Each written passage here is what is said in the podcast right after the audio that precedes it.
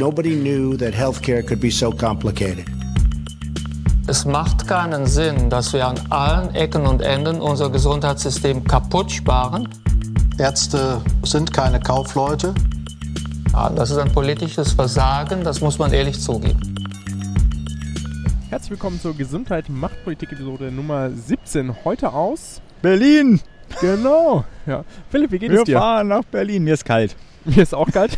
Wir stehen nämlich draußen, man hört es vielleicht, an den Umgebungsgeräuschen am Spreeufer. Schön, ne? Na, es wunderbar. ist ein LKW. wunderbar schöner, arschkalter Januartag. Wir haben wieder, naja, gut, Kosten hatten wir eigentlich keine, aber wieder haben keine Mühen gescheut, euch jetzt diese Episode zu präsentieren und werden hier gleich ein bisschen durch Berlin laufen und werden euch ein bisschen was vorstellen über das politische Berlin, wenn wir schon mal bei dir sind. Was wir aber schon noch privat, äh, was ich jetzt eben machen Oh. wollte. Ich hatte ja vor, keine Ahnung, zehn Episoden geführt, Jetzt kommt's. äh, angekündigt, dass ich, dass ich was bestellt habe im Internet für Philipp. Ich bin jetzt schon gerührt. Äh. Mir wird schon wärmer ums Herz. Ja, ich hab's dabei. So, ich pack das hier mal eben aus. Das ist ähm, Uh. zwei quasi identische T-Shirts in. Jetzt müssen wir das hier einmal auspacken. Das machen wir auch live, oder? Ich dachte, dass es dir gefallen könnte. Du Knister, kannst dir aus, knister. aus äh, welche du haben möchtest. Oh, cool. Soll ich vorlesen? Also identisch. Earth is Äh. not flat. Ja, Work Science Work. We've been to, uh, to the moon. Chemtrails. on the thing. Climate change is real. Stand up for Science. Hey, cool. Dachte ich, das könnte dem Philipp gefallen und Das- hab äh, das zweimal bestellt. Ist sehr cool. Äh, gleichzeitig, wenn ich die Farbe aussuchen dürfte, würde ich tatsächlich weiß wählen. Alles klar. Weil äh, das eine äh, kann man sonst gar nicht lesen so richtig. Ne? Das äh, hellgrüne geht so ein bisschen unter. Die Ah. Chemtrails. Das ist so, als ob man sich nicht ganz sicher wäre. Gut. Herzlichen Dank. Genug Romantik. Dann wollen wir mal los. Herzlichen Dank. Ich lasse das aber das Geschenk dann gleich mal hier. Und ich mache jetzt hier einen ganz üblen Cut äh, nach diesem kurzen Teaser auf den Spaziergang, den wir euch natürlich gleich nochmal präsentieren wollen. Aber es fehlen natürlich auch unsere Standard anderen Elemente, wie zum Beispiel News oder kurze Updates, was denn so passiert ist. Und die wollen wir euch auch natürlich nicht vorenthalten. Insofern, äh, Pascal, willst du gleich loslegen? Was war denn bei dir so los in den letzten zwei Wochen? Ich habe aktuell Urlaub, das ist schön. Erstmal nicht dieses ständige Gejammer über ich arbeite. Aber etwas Abwechslung muss ja auch sein, habe ich gehört. Aber es gibt was zu jammern. Und- Ja, genau, der Urlaub ist richtig scheiße losgegangen. Und das finde ich auch richtig gut. Das hängt natürlich ganz von der Perspektive ab. Und zwar ist, ganz ehrlich, auf der Hinf, also man muss dazu sagen, ich bin natürlich so verrückt, dass ich während meines Urlaubs erstmal nach Berlin gefahren bin, natürlich auch um Philipp zu sehen, aber eben auch um meine ähm, andere Freunde zu treffen, aber auch um politische Kontakte quasi ein bisschen aufzufrischen. Hörst du mich noch? Ja, ich höre dich noch. Äh, Die, die Oh. Erklärung, warum der Ton jetzt auch so ist, wird auch gleich kommen. Aber das, also jetzt Ah, erzähl ja. mal weiter. Genau. Und dementsprechend bin ich nach Berlin gefahren. Auf dem Weg nach Berlin ist mein Laptop kaputt gegangen. Und äh, so wie es aussieht, auch relativ endgültig. Da auch mit mal mit Lenovo gesprochen und so. Das ist, ähm, das ist nicht möglich. Ja. Ja, und dementsprechend ist das ein relativ entspannter Urlaub. Ich habe jetzt zweieinhalb Bücher gelesen. Irgendwie alle Magazine, die hier noch rumlagen. Und war natürlich, hatte natürlich auch die Tage jetzt äh, eigentlich in Berlin nicht so viel Zeit zum irgendwas rumwerkeln. Aber so aktuell kann ich mir schon vorstellen, dass ich mal wieder ein bisschen was geschafft kriege. Kann ich aber nicht, weil ich habe keinen Laptop. Jetzt war ich heute so ein bisschen in der Stadt unterwegs und habe geguckt, ob ich, ich habe so lange auch hin und her überlegt, was ich denn eigentlich haben möchte. Und ich hatte bisher einen ähm, Lenovo-Laptop, jetzt seit fünf Jahren, tatsächlich, ich habe nachgeguckt. Und ich meine, fünf Jahre ist für einen Laptop ja ein relativ gutes Durchhalten, ne? Also zumindest in heutigen Tagen ist eigentlich auch traurig, dass man das sagt. Und jetzt bin ich, äh, glaube ich, eigentlich auch so weit, dass ich denke, ich würde ganz gern wieder ein Lenovo haben. Und habe dann auch heute mal so ein bisschen geguckt, ob ich nicht einen finde, den ich mitnehmen wollen würde irgendwo. Aber in keinem Laden, in dem ich war, gab es eine ausreichende Auswahl an den Notebooks, die ich ganz gerne haben würde, weil ich würde schon so ein etwas höherklassigeres ähm, Bildungs Bi- Business Bildungs sage ich schon höher, höherklassiges Business Laptop nehmen. Ja. Jetzt, wo das, ja, wo das halt Geld nur so fließt. immer das Geld nur so fließt.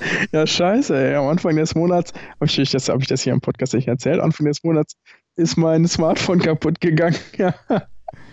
habe ich schon mal, habe ich mal ganz dekadent das Neueste geholt, was es gab. Und jetzt am Ende des Monats geht da auch noch der Laptop. Ich dachte echt, das ist, das ist zum Weinen. Also, vielleicht, hört ihr, so vielleicht hört ja hier ein Lenovo-Mitarbeiter äh, zu und spendet dir ja, den neuen. ganz genau. so viel Schleichwerbung, wie wir jetzt schon drin haben, müsste da irgendwas rüberkommen. Ach, ich glaube nicht. Ja, und deswegen, genau, das mein, mein Leid ist ja quasi, deswegen hört sich das jetzt ja auch alles so etwas beschränkt an, weil wir das jetzt nicht über unsere wunderbare Studio-Link-Schalte aufnehmen können, sondern der Pascal ist via Skype dazu geschaltet. Äh, und dann auch noch Skype Mobiltelefon. vom, vom Handy aus, genau. Von daher ist es alles irgendwie suboptimal. Ich hoffe, da. Ähm, wir machen es ja knapp. Äh, den, die andere Aufnahme ist ja äh, die, der Spaziergang. Ich hoffe, ihr haltet es durch. Genau. Äh, nur noch eine Sache, dann bin ich auch schon durch, wollen das ja nicht zu lang ziehen. Die letzten beiden Tage, also nach Berlin, war ich auf einer Fortbildung auf der ähm, im Nordschwarzwald, auch in Bad Herrenalb. Da ist ein, das ist relativ, naja, so abgelegen ist es nicht. Immerhin gibt es da noch Internet, aber ein recht äh, entspannter Ort für Kuren und Tagungen. Und ich war da zur Tagung und zu einer Fortbildung für mein Allgemeinmedizin Facharzt. Das war eigentlich ganz schön, hat viel Spaß gemacht. Und es war wirklich, also der eine Tag war primär medizinisch, das war ziemlich gut. Ähm, und der zweite Tag war so ein bisschen. Pharma-Werbung. Nein, sowas, sowas machen die nicht. Ja? Wir mussten das schon selbst zahlen. Ne? Also ja, wir müssen zwar machen, aber müssen selbst zahlen, das ist, damit wir keine Pharma-Werbung haben. Das finden alle okay. okay. Es, es war so, dass wir am zweiten Tag, das mag man jetzt irgendwie ein bisschen lustig finden, das ist aber auch wohl nicht bei jedem Auftaktveranstaltung, also für mich war es ja sozusagen der erste Tag, ne, das erste Mal, dass ich auf so einer Fortbildung war. Und dann sind es immer zwei Tage. Also der erste Tag ist immer, äh, immer eine Doppel, ein Doppel, sogenannter Doppelschulungstag. Und am zweiten Tag hatten wir quasi drei verschiedene Sessions zu Selbsteinschätzung und Burnout-Prophylaxe mehr oder weniger. Okay. Ja, also das, ja. Und sollten dafür auch eine Yogamatte oder was ähnliches mitbringen für so zwei Entspannungsübungen und dann, das wird halt lustig, ne? Die ganzen, ja, ja, die Allgemeinmediziner hier wieder, ne? Aber ehrlich gesagt, ich finde es eigentlich ganz gut, dass das, ich glaube, das ist so die einzige Fachrichtung, der es wichtig ist, dass ihr Nachwuchs äh, nicht völlig den Absturz macht mm. in mhm. der Klinik. Mm. Weil ich meine, das hat man hier im Podcast gemerkt, wenn ich davon erzählt habe und auch woanders, wenn andere Leute so sagen, so die, die Leute sind echt fertig am Anfang. Ne? Mm. Ich meine, es gibt natürlich Leute, die sind nicht fertig, aber die meisten, allermeisten sind doch irgendwie echt ist immer richtig down irgendwann am Anfang. Und dass es da jemand, äh, da eine Fachgesellschaft gibt, die sich, oder nicht eine Fachgesellschaft, aber da sozusagen ein Fach gibt, das sagt, komm, wir wissen, es ist alles stressig, wir probieren euch äh, Technik beizubringen, wie ihr kurz auch wieder runterkommen könnt im Arbeitsalltag und wie ihr euch äh, vielleicht vor Burnout schützen könnt und wie ihr auch probieren könnt, euer, eure eigene Zeit besser zu strukturieren. Hm. Das ist, fand ich schon nicht so schlecht eigentlich. Wie äh, kamst du zu der, zu der Veranstaltung? Also hattest du das selbst rausgesucht oder wie funktioniert das? Nee, ich bin, ich bin im, in einer Verbundweiterbildung in Baden-Württemberg. Sowas gibt es ja für die Allgemeinmedizin. Also wo du sozusagen, das Problem der Allgemeinmedizin ist ja, dass du sonst verschiedene Abschnitte hast in der Weiterbildung. Und zwar musst du ein paar Teile stationär machen, ein paar ambulant. Und viele Ärzte und Ärzte haben das ja auch gerne so, dass sie verschiedene Abschnitte in der Klinik machen oder verschiedene Abschnitte ambulanten Bereich, also weiß ich nicht, nicht nur 24 Monate hier und 24 Monate da, sondern äh, 12 Monate hier, dann weiß ich nicht, nochmal sechs Monate Kinderklinik, drei, vier Monate HNO, drei, vier Monate Auge oder Derma oder so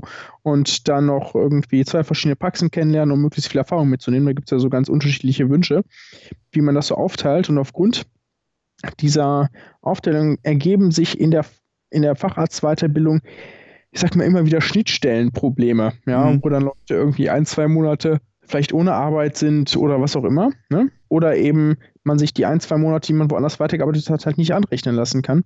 Was dazu geführt hat, dass Leute unter anderem auch deswegen nicht in fünf Jahren fertig werden, mhm. sondern im Schnitt innerhalb von acht für den Facharzt. Oh ja. Ja, ja, ich werde auch mehr als fünf brauchen, ehrlich gesagt. Aber ähm, so, also das ist so eines der Probleme. Deswegen gibt es die Verbundweiterbildung, die eben dafür sorgt, dass du auf jeden Fall einen Anschluss kriegst. Ne? Und Teil dieser Verbundweiterbildung ist eben ein, ein Fortbildungsprogramm, was sozusagen extra für alle Gemeinmediziner angelegt ist. Ne? So hatten wir dann zum Beispiel Samstag unter anderem mehrere Stunden, also bei einem Neurologen so eine Fortbildung zu äh, Kribbeln. Ja, so Kribbeln ist ein relativ häufiges Symptom, wo Leute sagen, ach, mir kribbelt hier es in der Hand oder mhm. so. Und das kann halt alles sein von neurologischen Schäden, aber über Erkrankungen des rheumatischen Formenkreises, Durchblutungsschäden, was auch immer. Ne? Und der hat das sozusagen, ist mit, ist alles mit uns durchgegangen, was wofür spricht und was man wie erkennen kann und so. Ja, sowas macht man da.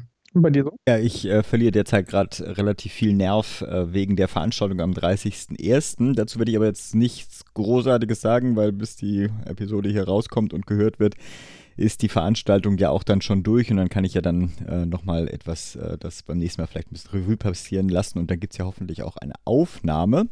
Ich wollte noch dem Konstantin, den Nachnamen sage ich jetzt mal nicht danken. Der hat nämlich, also ich, grundsätzlich hätte ich das vorher gesehen, hätte ich das auch besser vorbereiten können. Der hatte uns nämlich auf äh, Twitter mitgetaggt äh, bei einer, er war auf einer Demo äh, auch in Heidelberg, Streik der Pflege ähm, Thema Pflegenotstand etc. Und da hat er einfach äh, uns äh, mit draufgenommen, sozusagen hier Hinweis auf Demo und dann Twitter und dann unseren gmp-podcast reingemacht. Fand ich total klasse, so im Sinne von hier, guckt mal da hin und dann hätte ich auch was dazu berichtet. Ich habe es jetzt leider ein bisschen zu kurzfristig gesehen, aber sozusagen für alle, die dazuhören, äh, macht das. Äh, wir sehen, sagen wir so, noch hält sich das ja so in Grenzen, dass wir tatsächlich das äh, noch überschauen können was, äh, wenn wir da getaggt hm. wurden, äh, macht das, dann können wir auch, äh, ja, werden wir einfach auf Sachen aufmerksam gemacht, die wir sonst einfach dann nicht so äh, mitbekommen. Ja, ich habe noch eine Kleinigkeit, bevor wir zu den News kommen. Und zwar geht es um einen kleinen Spendenaufruf, diesmal nicht für uns, äh, auch immer gern willkommen. Nee, für die äh, Brit Hermes. sie ist eine ehemalige Naturopathic Doctor, keine Ahnung, wie das auf Deutsch ist, Naturopathik, keine Ahnung eine von diesen äh, medizinischen Pseudo- äh, oder pseudomedizinischen Verfahren, äh, also äh, Klammer auf, äh, der Voodoo-Bereich äh, der Versorgungslandschaft, wie auch immer. Da geht es Stichwort sowas wie Backpulver intravenös gegen Krebs äh, zu verabreichen etc. Wie auch immer, sie hat sich davon abgewandt, ähm, hat einen relativ äh, oder einen sehr gut lesbaren Blog auch dazu veröffentlicht, äh, Confessions of a Naturopathic Doctor. Ähm, und aufgrund dieser Veröffentlichung wird sie wegen Verunglimpfung äh, jetzt in äh, Deutschland verklagt. Also sie ist inzwischen in Deutschland, macht da hier äh, ihren Master. Und um die anstehenden Verhandlungskosten äh, zu decken, äh, gab es einen Spendenaufruf, äh, den wir jetzt auch oder den ich von äh, meiner Seite auch äh, hier unterstütze. Und äh, die Links sind drauf, falls auch inzwischen jetzt genug sogar schon gespendet wurde. Das weiß ich jetzt nicht genau, wie der aktuelle Stand ist. Die Idee ist eigentlich mit dem Geld, was dann über sein sollte, dann auch einen Fund zu gründen, der für ähnliche Verfahren dann auch genutzt werden sollte. Insofern Aufruf an alle, äh, falls ihr noch habt äh, aus äh, der Postweihnachtszeit, äh, bitte äh, auch da das unterstützen. Ich denke, wir machen die News heute ein bisschen äh, kürzer. Die Hauptthemen, Koalitionsgespräche, Personaltableau, insgesamt, was die Gesundheitspolitik ähm, äh, betrifft, ist ja sowieso sehr vage, sehr spekulativ. Trotz alledem, ein paar Sachen sind ja dann äh, schon klar geworden. Also die Zusammensetzung des Gesundheitsausschusses ist ja äh, inzwischen, steht ja fest mit 41 äh, Mitgliedern inzwischen gab es ja auch die Diskussion, dass es leider auch nur äh, drei Abgeordnete aus dem Osten waren. Ein paar andere äh, Positionen sind eben nicht äh, klar. Es gibt ähm, einige Sachen, die nicht überraschend sind. Also was weiß ich, Aschenberg-Dugnus für die FDP ähm, die, als gesundheitspolitische Sprecherin. Bei den Grünen ist es, glaube ich, die Maria äh, Klein-Schmeik wieder geworden. Harald Weinberg für die Linke. Bei der SPD und bei der CDU ist es noch offen zum Aufnahmezeitpunkt jetzt. Also es ging das Gerücht, dass die Karin Mark ähm, gesundheitspolitische Sprecherin der CDU werden würde. Äh, hm. Ich habe äh, gehört, dass der, vielleicht hat sich das inzwischen auch schon äh, geklärt, aber mein letzter Stand war, dass es noch, dass er sich darum bewerben will. Das ist der Edgar Franke äh, dass der das für die SPD-Fraktion übernehmen möchte. Bei den Unionsfraktionen als auch bei der, äh, bei der SPD ist es auch davon noch ein bisschen abhängig, weil ja die Koalitionsgespräche jetzt noch laufen. Und da mhm. geht es nicht nur sozusagen, wer die Sprecherrollen übernimmt, das ist ja die eine äh, Frage. Die andere Sache ist ja auch sozusagen, wer übernimmt eigentlich den Gesundheitsausschuss als Vorsitzender. Äh, das, zurzeit ist mein letzter Stand der, dass die CDU das in diesem Fall übernehmen würde. Ja. Und da muss man im Hintergrund. Das ist auch meine Information. Genau. Ich glaube, das ist doch raus jetzt, oder? Aber kein Name. Die Entscheidung habe ich auch so gelesen, dass äh, quasi. Genau. Es gibt noch keinen Namen, wer das denn sein sollte. Aber das Spannendere an dem, also der Gesundheitsausschuss, also der Ausschussvorsitzende, da können wir vielleicht auch mal was dazu erzählen irgendwann, aber äh, sozusagen die Rolle ist primär in dem Kontext finde ich spannend, weil das normalerweise bedeutet, dass die bilden ja immer, die Ausschüsse bilden ja immer sozusagen die Ministerien äh, ab, äh, die dann gegründet werden.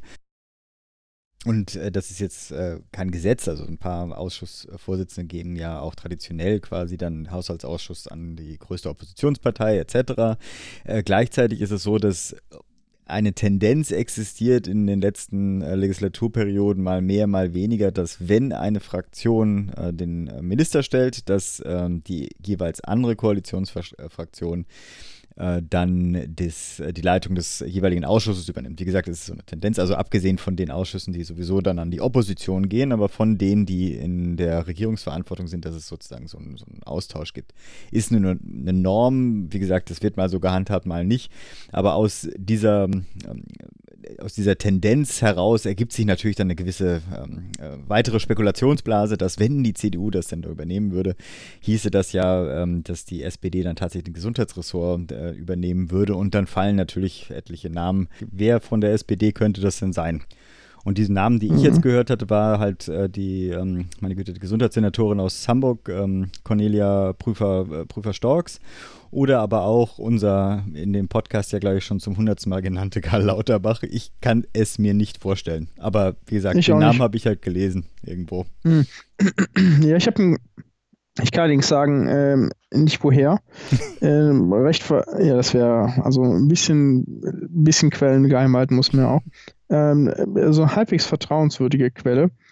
Allerdings auch noch vorläufig, wo äh, Dorothee halt diskutiert oh. worden war.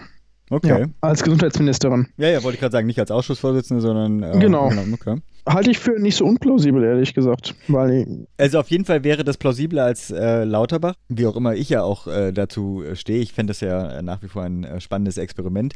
Aber es wäre schon sehr skurril, wenn die Union quasi den großen Repräsentanten der Bürgerversicherung da als Minister akzeptieren würde. Die Argumentation, die ich gehört hatte, und ich denke, das wäre ja so ein Wunsch her zaubern oder so, war in, im Sinne von, okay, wir, wir geben euch auf keinen Fall die Bürgerversicherung, aber ihr kriegt zumindest den, äh, den Kopf äh, dieses Modells dann irgendwie da vorne rangesetzt und alles andere werden wir dann über die Koalitionsvertrag dann schon eingrenzen.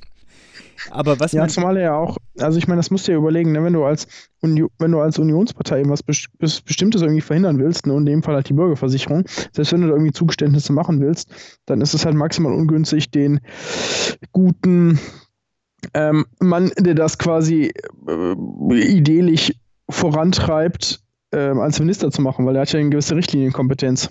Ich bin, also ich finde die, find die CSU deswegen relativ plausibel, A, weil die natürlich irgendwie äh, drei oder vier Ministerien kriegen muss. Ich glaube, drei oder so sind es in dem Fall in GroKo, waren es beim letzten Mal, ne? Waren es irgendwie was war es beim letzten Mal? Verkehr, äh, Landwirtschaft und Ernährung und. Ja, hier noch so ein unscheinbarer Bernd, nee, Gerd, Gerd Müller hier, ja, wirtschaftliche Zusammenarbeit und Entwicklung. Also bisher war es ja so, dass die, ich finde das deswegen nicht ganz so unplausibel, weil die CSU ja auch bisher irgendwie drei Ministerien hatte und jetzt auch wieder drei braucht und dann natürlich immer so die Frage ist, was man macht und man könnte sich durchaus vorstellen, also ich meine, letztlich ist das ja nachher die Entscheidung von Angela Merkel, äh, nehmen wir, also, äh, sie könnte zum Beispiel, nehmen wir mal an, sie wäre jetzt mh, hm, zum Beispiel, hm, na, wie, wie leite ich das am besten ein? Nehmen wir mal an, sie wäre zum Beispiel von Gröher aktuell nicht ganz so begeistert. Er hat zwar irgendwie einen guten Wahlkampf damals hingelegt als Generalsekretär etc. etc. Ne? und hatte es dafür ein Ministeramt belohnt worden, aber jetzt hat er sich ja letztlich, hat er sich so nicht so richtig gut geschlagen, parteiintern, und wurde eigentlich überall abserviert. Ne? Das kann man ja auch so sagen. Und letztlich ist es jetzt so, dass er ihr im Wahlkampf eigentlich auch die größten Probleme bereitet hat. Ja, nein, die größten ja, Probleme ja. war vielleicht die Flüchtlingskrise. Mhm. Aber so dieses völlig unvorhergesehene Thema, äh, dass es in der Pflege in Deutschland scheiße läuft, ich äh, vermute, das war ihr nicht so wirklich bewusst. Wo soll ihr das auch bewusst sein, ja? Die Frau hat ja irgendwie, also als Bundeskanzlerin musst du dich, oder als Bundeskanzler musst du dich ja um alles kümmern. Ja? Du kümmerst dich ja vom Nahostkonflikt ähm, über äh, das Bienensterben bis hin zum Pflegemangel. Ja? So, das ist eine Themenpalette, dass du davon ein paar Themen nicht durchgehend auf der Agenda hast, das finde ich nicht verwunderlich. Ja, nee, ja? das äh, ist nicht verwunderlich, genau. aber gleichzeitig kann man das auch dem Gröhe eigentlich nicht vorwerfen, weil der war ja im Pflegebereich äh, im Vergleich zu seinen Vorgängern sehr aktiv. Ja, aber so an diesem Grundproblem der, der Fachkräfte, abgesehen davon, dass er irgendwie das Schulgeld abgeschafft hat, irgendwie nicht. Und, da, und dieses Thema ist ja plötzlich sehr publik geworden und da haben gesagt, so, ja, ja, da muss man jetzt was tun. Und das war auch politisch völlig klar, dass man jetzt äh, da was tun muss. Ne?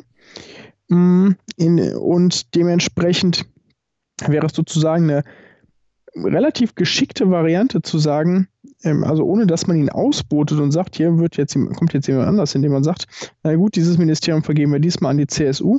Dementsprechend ist er automatisch seinen Job los, ohne dass sie ihm das persönlich verkaufen muss.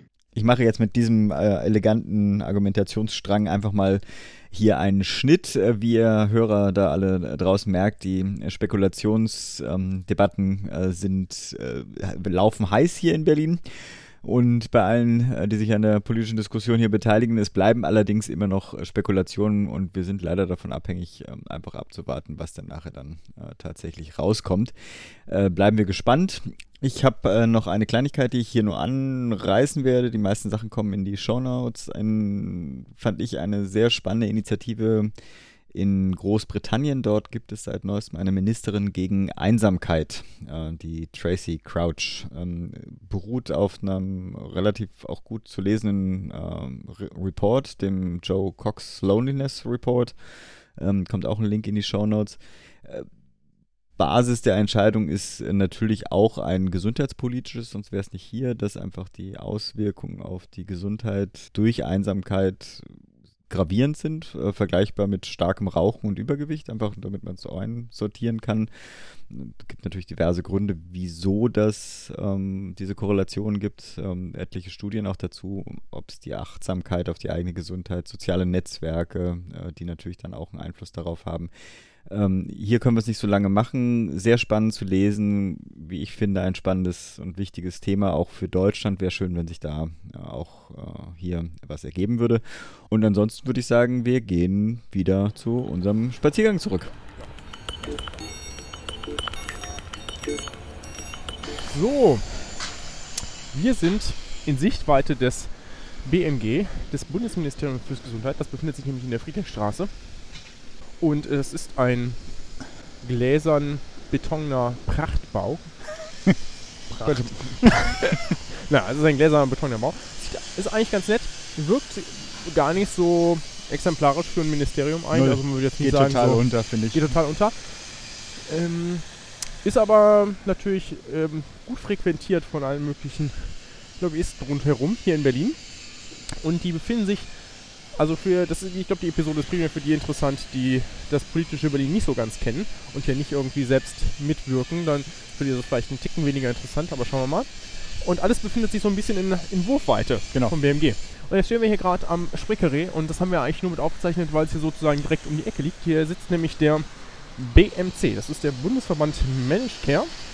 Und das ist, wie der Vorsitzende äh. Professor Amelung immer so ganz gerne sagt, der vereint alle Interessenskonflikte des deutschen Gesundheitswesens. Das ist auch relativ zutreffend. Der Unsere aufmerksamen Zuhörer kennen den, glaube ich, auch schon, weil die Susanne genau. Osigowski äh, war mal äh, die Geschäftsführerin. Ist korrekt. Und in der Funktion oder damals gerade beendeten Funktion haben wir sie interviewt. Die ist jetzt ja bei der Techniker, die wir heute auch noch kurz mhm. präsentieren werden hier. Und der BMC hat aktuell seinen Kongress. Die machen einmal im Jahr so einen Jahreskongress, der ist auch immer hier in Berlin. Und deswegen ist hier sicherlich gerade niemand zu treffen, deswegen finden wir da auch nicht. Ja, was macht der BMC? Obwohl, das wäre ja eigentlich ganz lustig, so Sekretariat, dann so, äh, hier ist aber keiner. Genau. genau, der BMC, Bundesverband Managed Care, das ist ja quasi gesteuerte Versorgung und letztlich ist deren Ziel ja auch eigentlich ähm, ein relativ nobles, nämlich die, die bringen so viele Institutionen zusammen und probieren eben gemeinsam auf innovative Versorgungslösungen aufmerksam zu machen. Zum Beispiel durch Fachtagungen, Hintergrundgespräche, ich unterbreche den Pascal. Sollen wir ein Selfie davor machen? Wir machen ein Selfie davor. so. Mm, also die machen Fachtagungen, Hintergrundgespräche, Studienreisen, all das. Und die sind, glaube ich, deswegen auch dafür prädestiniert interessant, weil sonst machen sowas ja so politisches Ideen geben, machen ja häufig Stiftungen. Stiftungen sind aber ja häufig entweder kassenseitig oder ärzteseitig oder sonst irgendwie Interessen gelagert. Ja während der BMC eben aufgrund dessen, dass er alle Interessenkonflikte vereint, das eben nicht tut. Der hat Mitglieder von A wie AppWi, also Pharma, über I wie IKK bis äh, Z wie zur Rosa, also Apotheken zum Beispiel. Ja, also alles drin. Und es ist super interessant, wenn man mal eingeladen wird, da zum Beispiel zu sprechen. Und ansonsten muss man, glaube ich, eine ganz gute Summe zahlen, um da Mitglied zu werden, wenn man das denn möchte. Ja. Aber wie wir es hatten, spannender, äh, spannender Verband. Wir äh, laufen jetzt immer näher ans BMG ran Wir werden auch da ein Selfie machen. Genau, nein, wirklich, echt. Zumindest jetzt hier an der Ecke, oder? Die, man muss dazu wissen, für, also, oder ihr guckt selbst auf dem Plan nochmal nach. Wir laufen jetzt gleich die Rheinlandstraße lang. Das ist quasi die Verbindungsstraße zwischen BMG und ähm, äh, Reichstag, Parlament, äh, Kanzleramt, was auch immer in die Richtung dann da hinten äh, ist. Und der Dem- Charité. Und der Charité, genau, auch noch auf dem Weg. Insofern verbinden sich da doch eine ganze Menge Lobbygruppen insgesamt und natürlich dann auch für die Gesundheitspolitik. Philipp, kommst du schon außer Atem? Ja, das geht noch. Ich hoffe, man hört das Schniefen nicht so laut. Ich treffe mich ja, also das kann man ja vielleicht auch sagen, ne? also wenn man sich mit irgendwem trifft von BMG, dann sitzt man zu gefühlt ähm, 80 Prozent, zumindest tue ich das, So, jetzt. in oder? der im Berlin ähm, Italiener Restaurant gegenüber. ja, das ist das Roma Ristorante. So, Bin jetzt laufen wir mal Richtung Reinhardtstraße. Zurück. Also wir machen diese Episode auch deshalb, weil wir dachten, es ist vielleicht mal für alle Nicht-Berlin-Zuhörer ganz interessant, wie eng hier Politik und Lobbyarbeit auf einem Raum sitzt. Und dass das wirklich alles Institutionen sind, die sich alle quasi beim Mittagessen treffen können, Ja. wenn man das dann möchte. Ja, und ich meine, wir ziehen ja den äh, Radius ja sogar noch e- sehr eng. Also wir machen ja tatsächlich nur die Reinhardtstraße runter.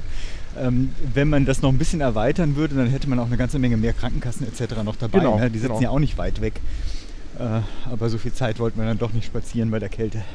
Ja. So, wir sind jetzt die Ecke äh, Reinhardtstraße hier einspaziert. Also wir laufen jetzt quasi Richtung Charité. Für alle, die das auf der Karte nachvollziehen wollen. Dann gibt es hier auf der linken Seite die Galenus Apotheke. Wir machen so ein bisschen Schleichwerbung einfach für alles.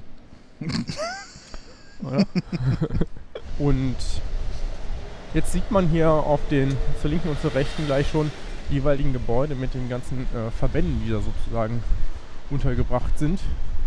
Ja, die, wir auch alle, die ich auch alle gar nicht kenne, weil das nicht unbedingt tatsächliche gesundheitspolitische Verbände sind. Es sind auch über, fast in jedem Haus irgendwelche Lobbyverbände. Äh, da sind auch bestimmt welche dabei, die was zur Gesundheitspolitik machen, aber die uns äh, mal sagen. zweite, dritte Reihe oder so einfach nichts sagen. Ja, Caritas-Verband hier auf der linken Seite, die sind natürlich auch im Gesundheitsbereich aktiv. Äh, mit denen haben wir jetzt auch keinen, äh, also im Prinzip auch die kirchlichen Träger, gibt es natürlich dann auch die kirchlichen Krankenhäuser, kirchlichen Pflegeeinrichtungen, ambulant, stationär. Natürlich kümmern die sich jetzt von dem Verband hier aus äh, auch ähm, um die Gesundheitspolitik. Aber hier gibt es zum Beispiel auf der rechten Seite noch den Bundesverband der deutschen Ziegelindustrie. Ja. Dinge, die man. und die Arbeitsgemeinschaft Pflasterklinik äh, Klinker. Ja. Ja. Was ist Oh, die Naumann-Stiftung natürlich. Also Entschuldigung, wir kommen natürlich bei der FDP-Zentrale hier auch vorbei. Insofern, Das, die kann man natürlich mal erwähnen, die kennt man ja eher noch. Ja. Den Rest dann, ähm, es gibt schon manchmal sehr, sehr interessante Verbände, die man auch gar nicht so, oder zumindest ich gar nicht so kenne, wenn man sich mit diesem Gebiet nicht so beschäftigt. Umgekehrt, wenn man sich nicht mit Gesundheitspolitik beschäftigt, sondern eben mit Ziegelei, dann kennt man das umgekehrt ja wahrscheinlich auch nicht. Der WWF sitzt ja auch, stimmt. Und auf der, also das ist mittlerweile die Hausnummer 18. Auf der gegenüberliegenden Seite ist ein Buchladen, den ich empfehlen kann, wenn man mal kurz was, schnell was braucht. Da habe ich schon ein paar Mal was gekauft. Langer Blumenquist, kann man schon mal machen. Gehen wir mal kurz rüber, Wieso?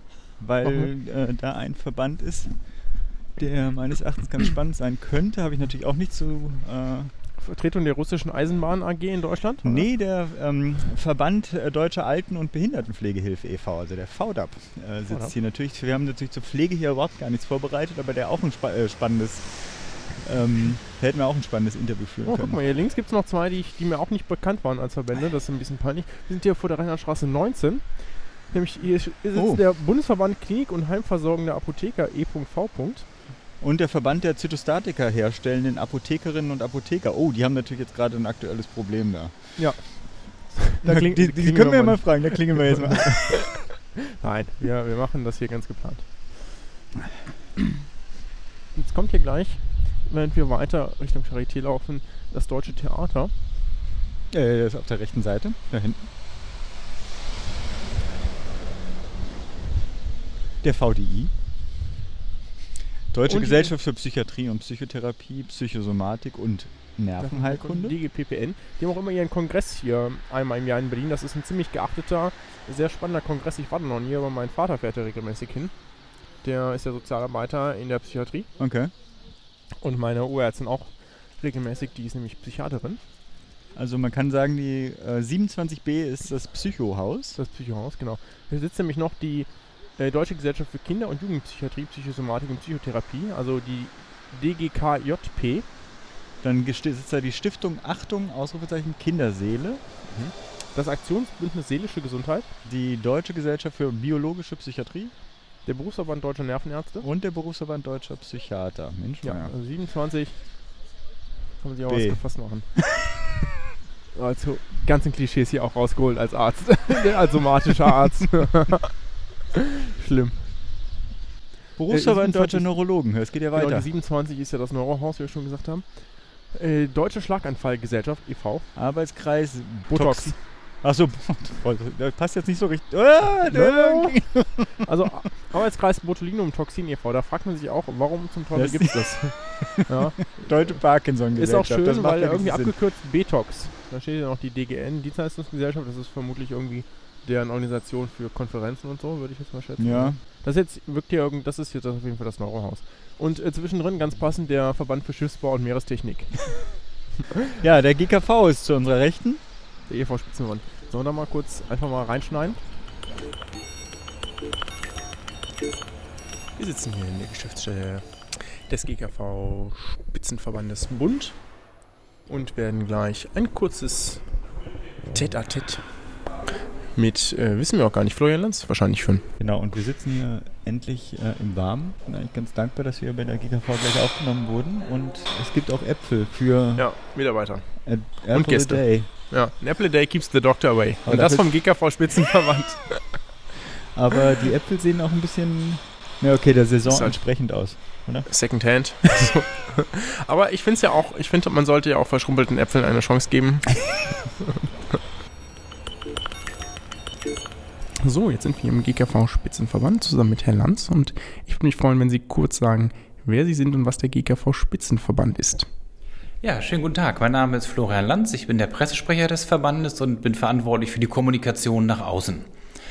Der GKV Spitzenverband ist der Vertreter aller gesetzlicher Krankenkassen, das sind 110 Stück im Moment, mit ihren 72 Millionen gesetzlich Versicherten. Als Verband haben wir die gesamte Versorgungskette und alle Versorgungsbereiche im Blick. Ich glaube, das ist auch eine Besonderheit an diesem Verband. Also wir schauen nicht nur nach ambulant, nicht nur nach stationär, nicht nur zu den Hebammen, nicht nur zu den Hilfsmitteln, nicht nur zu den Heilmitteln. Ich könnte jetzt noch lange weitermachen, sondern wir versuchen eben alle Bereiche im Blick zu behalten und sind dabei, glaube ich, der entscheidende Ansprechpartner für die anderen Institutionen auf Bundesebene und für die Politik im Bereich der gesetzlichen Krankenversicherung. Und was macht der GKV Spitzenverband dann so als Lobbyarbeit? Also der ist natürlich einerseits gegründet worden, noch gar nicht vor so langer Zeit, das werden wir vielleicht mal auch mal so erläutern. Aber was ist sozusagen die, die Aufgabe hier für die Krankenkassen und aber auch vielleicht für sich selbst in Berlin? Wir haben gerade unser zehnjähriges Bestehen gefeiert, sind also noch ein junges Kind der deutschen Gesundheitspolitik. Unser Lobbyinteresse kommt immer dann zum Vorschein, wenn es darum geht, abzuwägen und durchzusetzen, was ist wichtig für 72 Millionen Versicherte und für die gesetzlichen Krankenkassen. Also zum Beispiel, wenn es darum geht, wie viel zahlt die gesetzliche Krankenversicherung für Arzneimittel. Da ist unser Interesse, möglichst gute Medikamente, aber zu einem vernünftigen Preis, sprich nicht mehr Geld als notwendig. Dafür werben wir bei der Politik, das ist unsere Lobbyaufgabe. Dafür verhandeln wir aber auch mit den einzelnen Pharmaunternehmen bei neuen Produkten. Das ist unser praktisches Alltagsgeschäft. Jetzt sind wir gleich auch noch, also Philipp und ich laufen gleich noch weiter zu einer Krankenkasse, die wir besuchen, dazu aber gleich mehr. Wo ist denn der Unterschied vielleicht auch in, der, in, in dem Auftreten und in der Lobbyarbeit zwischen den vielleicht Einzelkassen, die wir hier in Berlin finden, und dem übergeordneten Spitzenverband? Wir als Spitzenverband sind immer dann gefragt, wenn es darum geht, einheitliche und gemeinsame Regelungen mitzuentscheiden oder auszugestalten, die alle Krankenkassen und damit alle 72 Millionen gesetzlich Versicherten betreffen. Wir haben auch selbst ja keine einzelnen Mitglieder, wir haben keine Versicherten und die einzelne Krankenkasse, die kümmert sich eben ganz speziell um ihre einzelnen Versicherten, guckt, dass sie die Versorgung, wo wir zusammen mit der Politik den Rahmen gestalten, tatsächlich konkret und vernünftig umsetzt. Denn am Ende, und das sollte niemand vergessen, geht es hier um den einzelnen Versicherten, der im Falle eines Falles Hilfe braucht. Besten Dank, vielen Dank. Ich hätte ja eigentlich jetzt einen Apfel mitnehmen können bei Habe den. ich jetzt gemacht. Aber schön, dass du das Interview alleine gemacht hast. Äh, Ich musste ja dann noch kurz woanders hin. Gegenüber, jetzt kommt erstmal hier der äh, Rettungswagen, was natürlich. ein- Komischerweise biegt der nicht zur Charité ab, da kommen wir ja Nachher ja, hin. ist doch die Feuerwehr. ja Äh, Wagen. düst zum Bundestag. Aber es ist auch die Feuerwehr. Äh, gegenüber ist der äh, BV MED, der Bundesverband Medizintechnologie. 230 Industrie- und Handelsunternehmen sind da verbandelt. Also im Prinzip der Lobbyverband für die Medizintechnik in äh, Deutschland. Mhm. Genau. Das ist ganz lustig. Ich habe ja, früher war ich in einem Verband aktiv, der BVMD hieß, also Mhm. Bundesvertretung der Medizinstudien in Deutschland, Okay. EVV. und wurde Und wurden ständig verwechselt. Und dann so, ja, sind Sie vom, sind Pascal der vom BVMed, richtig? Nein. Ja, fast. Und auch, auch Aber- Klassiker. Aber war- kann man, kann man das nicht auch ausnutzen dann irgendwie? ja, wir hatten auch schon mal überlegt, ob man sich umbenennen, wenn es einfacher ist. Weil wir auch eigentlich immer als Bundesverband der Medizinstudien angesprochen wurden, also immer der BVMD Ja. und nicht die BVMD. Okay. Äh, Ja, die Vereinigung, okay, also gut. das, das, also ich glaube allein, ähm, soll ich jetzt hier mal so ein bisschen Shaming machen? Ach komm, der, also ich glaube allein äh, Professor Montgomery, ja, der Vorsitzende der Bundesärztekammer, na, Präsident, der hat es irgendwie auf dem Ärztetag mehrfach geschafft, äh, uns als Und Vertreter hm. als BVMed anzukündigen und nicht BVMD. Für die Medizinstudien spricht jetzt hier der Vertreter des BVMed. ja. Und ich so, komm, also machst das jetzt nicht zum ersten Mal, so langsam. So, So, wir, wir weiter? gehen weiter. Wir gehen Genau. weiter. Das war die Hausnummer 29a. Da drüben sitzt übrigens die Deutsche Ärztefinanz auf der anderen Seite. Könnten wir eigentlich mal kurz rüberschneiden, Okay, oder? gut. Laufen Ja, jetzt hier wieder vor irgendeinem. Auto. Stopp. Wir müssen hier zickzack laufen. Links ist okay, rechts müssen wir uns durchquengeln. Vor allem dadurch. genau. Also hier befindet sich jetzt einmal ein Psychotherapeut, das ist auch okay. die Deutsche Ärztefinanz, das ist ja eine, ja, wie soll man sagen, Vorsorgeberatung, Beratung was und Vermittlung vielleicht von die halt Versicherungen. irgendwie- genau.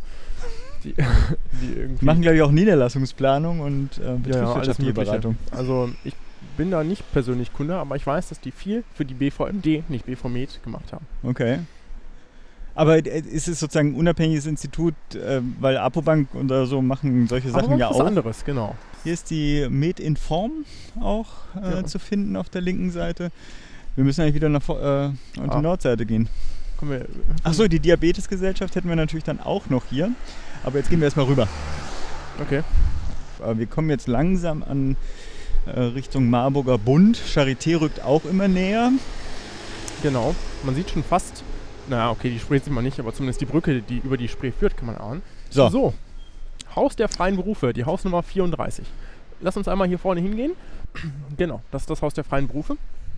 Und hier sitzen eine ganze Menge Institutionen. Nämlich einmal, also freie Berufe, zum Beispiel hier Verband Deutscher Räder, aber eben auch das Deutsche Ärzteblatt und der Deutsche Ärzteverlag. genau, weswegen wir auch primär hier sind und da auch die Rebecca Beerheide äh, da oben sitzt. Genau, die holen wir gleich mal raus.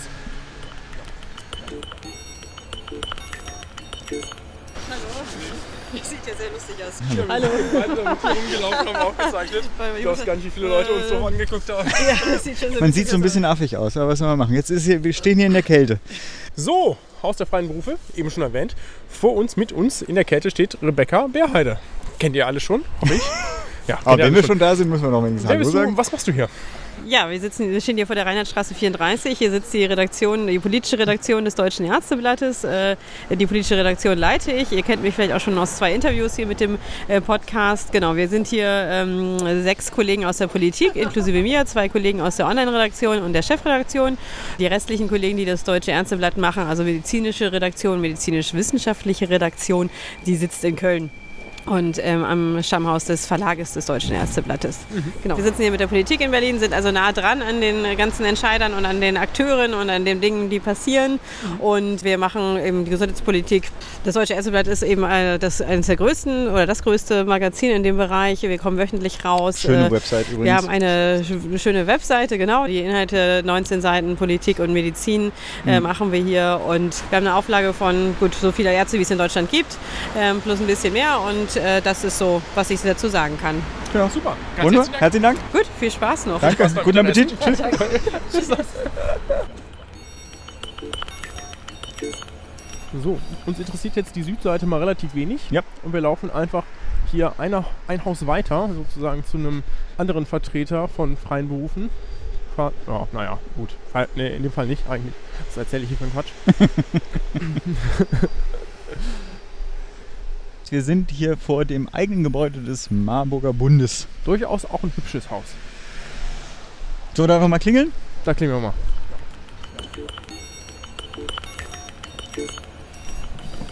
So, jetzt laufen wir hier Marburger Bund äh, ins Hinterhaus. Zweite Etage sollen wir hoch. Es ist einfach ein schönes Haus. Ich mag diese Hinterhöfe. Treppeoption haben wir hier gar nicht. Ist auch gut für den Brandfall, habe ich gehört. Wenn man keine Wenn Treppe keine. Treppe aus dem Fenster springen. So hoch ist das ja hier nicht. Also und hoch.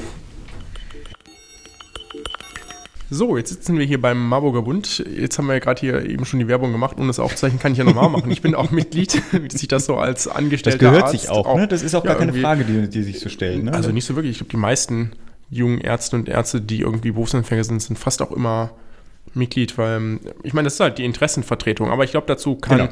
Herr Frese mehr erzählen. Der sitzt uns nämlich gegenüber. Und ich würde mich freuen, wenn Sie sich vielleicht kurz vorstellen und dann vielleicht ein, zwei Worte sagen, was der Marburger Bund ist und was er hier in Berlin macht.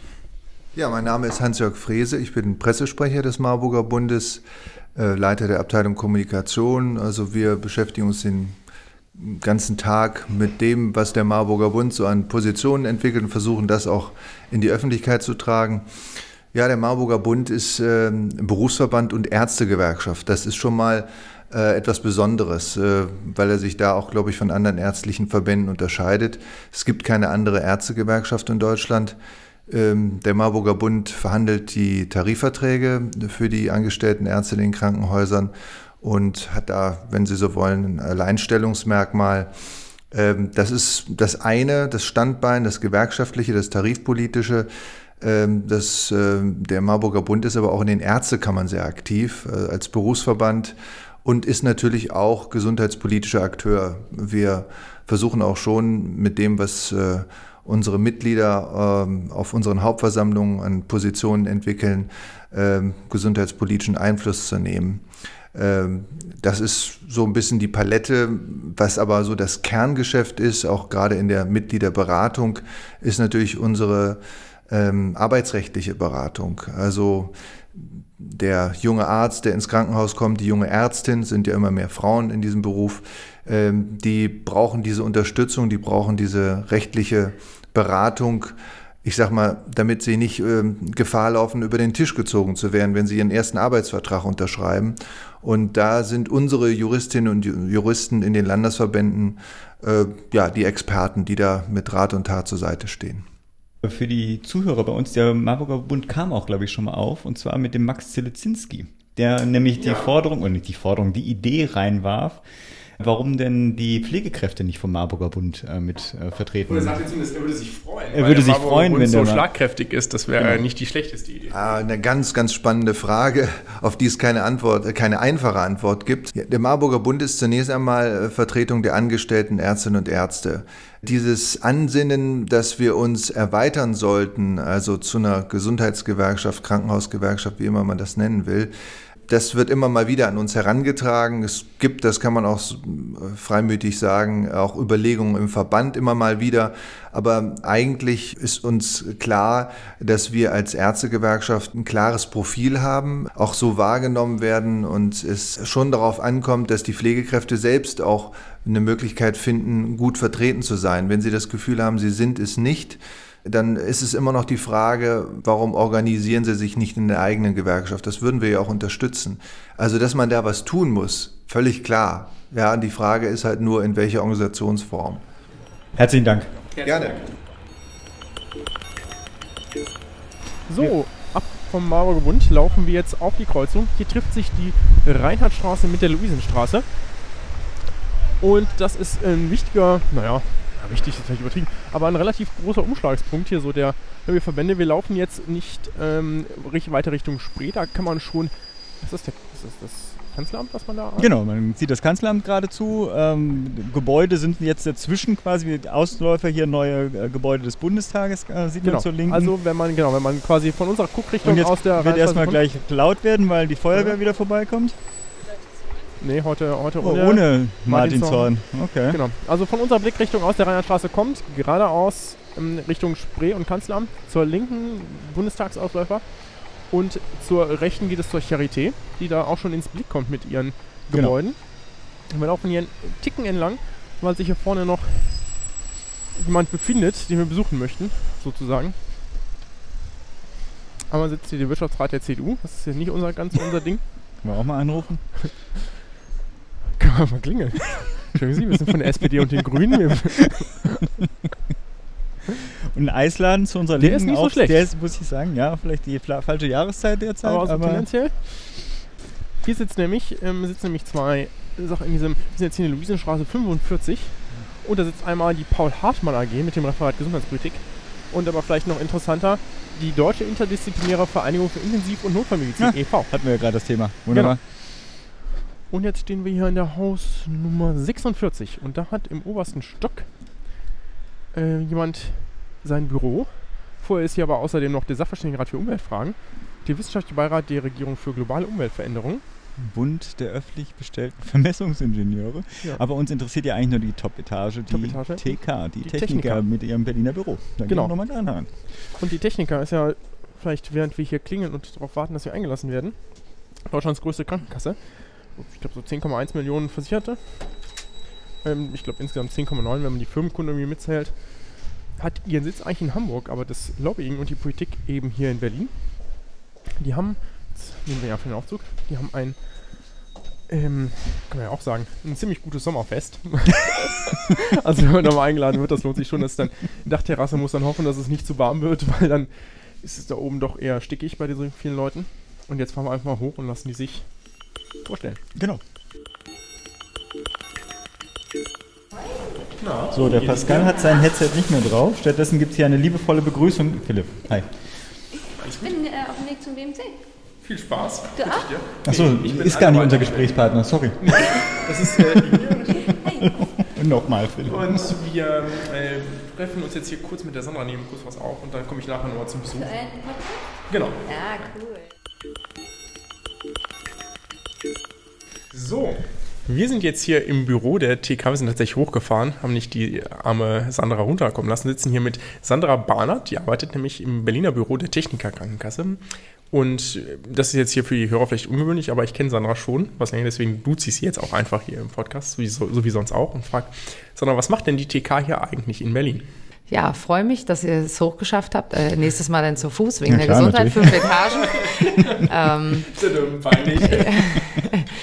ja, also mein Name ist Sandra Barnett. Ich bin hier Fachleitung politische Kommunikation. Also ich schaue, was ist los, wie können wir was wie kommunizieren, was gibt es in der Politik. Aber nochmal ganz kurz unser Büro hier. TK hat seit 2003 ein politisches Büro hier in Berlin. Und was vielleicht ganz interessant ist, wir waren auch die erste Einzelkasse, die hier ein Büro in Berlin hat. Also insofern ganz interessant. Die anderen haben nachgezogen. Und für uns ist es natürlich wichtig zu schauen, was passiert hier in der Gesundheitspolitik, was hat das für Auswirkungen auch auf die TK, müssen wir das irgendwie in unseren Unternehmensentscheidungen mit berücksichtigen. Das ist natürlich deswegen ganz wichtig, dass wir hier vor Ort sind, das mitbekommen.